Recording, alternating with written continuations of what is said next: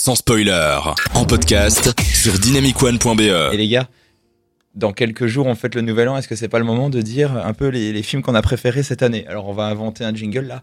Top 3 Euh, euh, Robert, malheureusement, tu n'es pas là ce soir, mais. euh, top 3 des films de l'année. Qui veut commencer? Allez, allons-y. Alors d'abord, euh, petite mention honorable pour euh, Julie en 12 chapitres euh, de- ou The Worst Person in the World, le film norvégien que j'ai trouvé super cool, une comédie dramatique romantique, euh, vraiment très bien écrit. Mention super, honorable de ton euh, top 3 de l'année. Très bonne narration. Oui, alors numéro 3, je m'attendais pas du tout à ça, mais c'est Titan euh, Ah ouais. qui a gagné la Palme d'Or. Parce que justement, sans la Palme d'Or, je pense pas que j'aurais été le voir, parce que c'est pas du tout. Sans la Palme d'Or, il aurait pas été dans ton top 3. T'es vraiment euh, Bah, je l'aurais pas vu en fait, je un pense. sale. Ça euh, m'intéressait pas trop. Merci Spike Lee, du coup. Un gros coup de cœur, j'ai trouvé le film très puissant, très intéressant, euh, des thématiques vraiment originales, euh, très bien portées. Et en plus, un, un film avec. euh, euh, allez, euh, un film un peu science-fiction, un peu fantastique, euh, français, fait par une femme, c'est pas si courant, donc voilà, je voulais le souligner. Ensuite, Benedetta en numéro 2, de Mhm.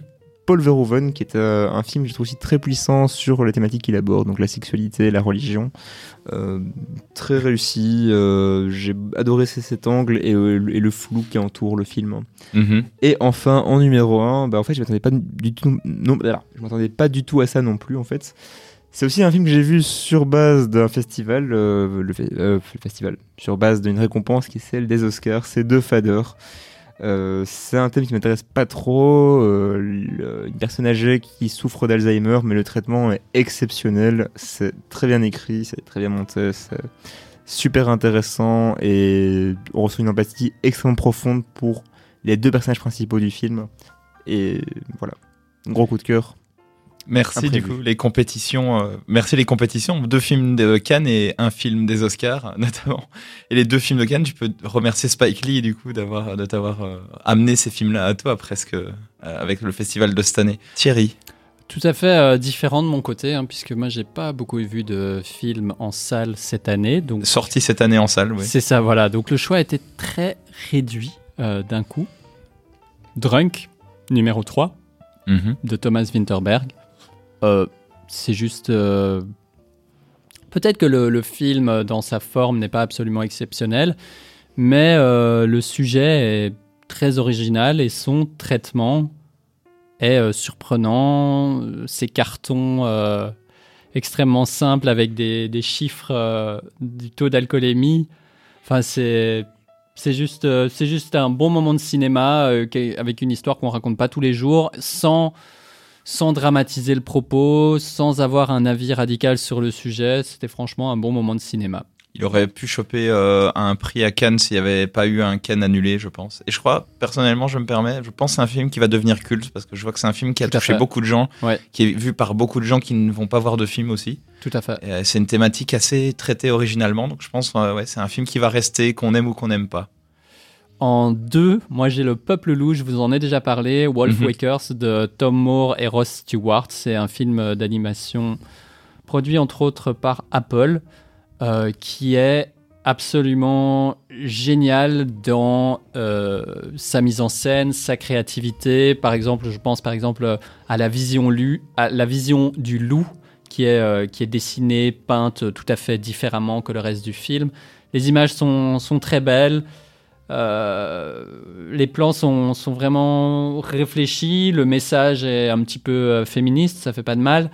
Et euh, l'acting, l'acting des jeunes actrices est très très bon aussi. Donc c'est vraiment une très très grande recommandation de ma part. Moi j'ai adoré ce film. Franchement, très bonne surprise. Et en premier, euh, c'est du pur entertainment, mais c'est euh, le film de 2021 qui m'a le plus amusé. Euh, c'est Mitchells and versus The Machines, euh, qui est un film disponible sur Netflix, Oh, je l'ai pas vu, il faut que je le voie. qui est de Mike Rianda, qui a fait, euh, qui est derrière le Lego Movie entre autres, si je ne m'abuse, et euh, le Super Body Amazing Spider-Man, Mhm. qui est donc ce film d'animation Spider-Man qui est sorti il y a pas très longtemps. Alors Mitchells versus The Machines, c'est un film qui parle à mort de la société de consommation. C'est ça qui m'a fait un peu tiquer pendant tout le film. J'étais ah putain, ça parle quand même à mort de la société de consommation. C'est pas mon sujet préféré, mais c'est tellement drôle, c'est tellement créatif. Euh, au niveau scénario, il y, a- vraiment des, très très bonnes idées et euh, la mise en scène de la bizarrerie euh, de la famille et entre autres de, de la fille ado qui est un peu le personnage principal est, est absolument génial. On utilise les codes un peu des réseaux sociaux dans la mise en scène, etc. Enfin, c'est beaucoup de plaisir quoi. Si on n'a pas on n'a pas toujours besoin d'un film d'auteur euh, profond euh, et compliqué comme euh, euh, Nanook l'Eskimo, il y a aussi des films juste purement commerciaux qui font très bien ce qu'ils font, même s'ils font de la pub pour des tas de choses à l'intérieur. Mais vraiment, beaucoup de plaisir. D'ailleurs, Phil Lord et Chris Miller, les auteurs liés à ce film-là, ils ont, comme tu as dit, fait Lego Movie, Spider-Man New Generation, et ils vont sortir deux nouveaux Spider-Man euh, en film d'animation, en, euh, en deux parties. Et j'ai hâte de voir ce que ça va donner. Je pense qu'il aurait pu se retrouver dans mon top 3 si je l'avais vu, mais malheureusement, voilà, on a, on n'a pas le temps pour tout. Ça, c'est un film que je dois rattraper. Merci de me le rappeler. Euh, moi, dans mon top 3, je- j'aimerais faire une mention honorable avant ça sur un docu, le docu que j'ai cité il y a deux semaines, qui est Les prières de Delphine, pour quand même citer un docu, qui est vraiment un docu qui m'a chamboulé cette année. Et euh, étant donné qu'on a quand même eu une année euh, 2020 un peu chaste, je tiens quand même à rappeler qu'il y a eu Adieu les cons, qui était vraiment un film exceptionnel sorti l'année dernière. Et donc, si je devais en retenir qu'un, c'est le premier film qui me vient en tête, même s'il y a eu d'autres films hyper intéressants. Dans mon top 3 de cette année, euh, numéro 3, histoire de faire un peu hipster, Seobok. C'est un film japonais de Lee Yong-ju, euh, qui est un film d'action science-fiction sud-coréen, euh, où on filme un ancien agent des renseignements qui s'implique pour essayer de trouver le premier clone humain qui comporterait le génome de l'immortalité. C'est hyper euh, absurde, c'est hyper n'importe quoi. Je l'ai vu au bif, donc euh, voilà, C'est film de drôle. Euh, je sais pas, euh, je pourrais pas dire que c'est drôle. C'est vraiment accentué sur l'action et sur le, le passé du personnage, avec le fait que l'agent euh, voit dans le personnage du premier génome humain un peu l'enfant qu'il n'a jamais eu, avec tout son passé et son background, avec la femme qu'il a quittée. Donc euh, du coup, je trouve que c'est, je, je pourrais pas prétendre objectivement que c'est un film qui révolutionne ou qui est exceptionnel. Je trouve que c'est surtout un film qui maîtrise tous ces, aspects. C'est bien monté, c'est bien foutu, l'histoire est, super chouette, les scènes d'action sont très bien faites. Et donc voilà, c'est un film qui, m'a vraiment pris, malgré que voilà, euh, ça manque peut-être un peu d'humour ou c'est pas aussi euh, subtil que certains autres films. C'est plus un film grand public, mais c'est un bon film grand public qui m'a vraiment euh, apporté une fraîcheur sur cette année. En numéro 2, je l'ai aussi vu en festival, c'est La MIF de Frédéric Bailiff. C'est un film que j'ai vu au Festival du film de Namur et c'est un film euh, suisse qui suit des adolescentes dans un centre euh, pour euh, jeunes filles euh, qui essayent, euh, qui sont exclues socialement et qui essayent de se reconstruire, euh, notamment parce que elles, elles sont, elles sont orphelines ou elles n'ont, ou elles sont arrachées à leur domicile de leurs parents. Et du coup, tu vois un peu leur vie au quotidien, presque un peu comme un documentaire. Et ce qui est hyper intéressant, c'est que le réalisateur a en fait, pendant le premier confinement, remonté tout son film, ce qui fait que le film a vraiment un parti pris hyper intéressant où en fait tu suis le film personnage par personnage et donc du coup tu as des allers et retours dans le temps et des croisades avec euh, des séquences de choses qui se passent pour un personnage que tu vois un peu plus tard dans le film du point de vue d'un autre personnage et donc je, du coup le film a vraiment un côté très euh, t'es vraiment dedans avec les personnages et tu tu, tu te laisses aller dans, dans, dans ce centre. C'est à la fois des moments drôles, à la fois des moments touchants, et c'est extrêmement réaliste et très précis. Donc voilà, c'est un film qui m'a beaucoup touché, et puis en plus c'est du cinéma européen, donc euh, ça c'est cool.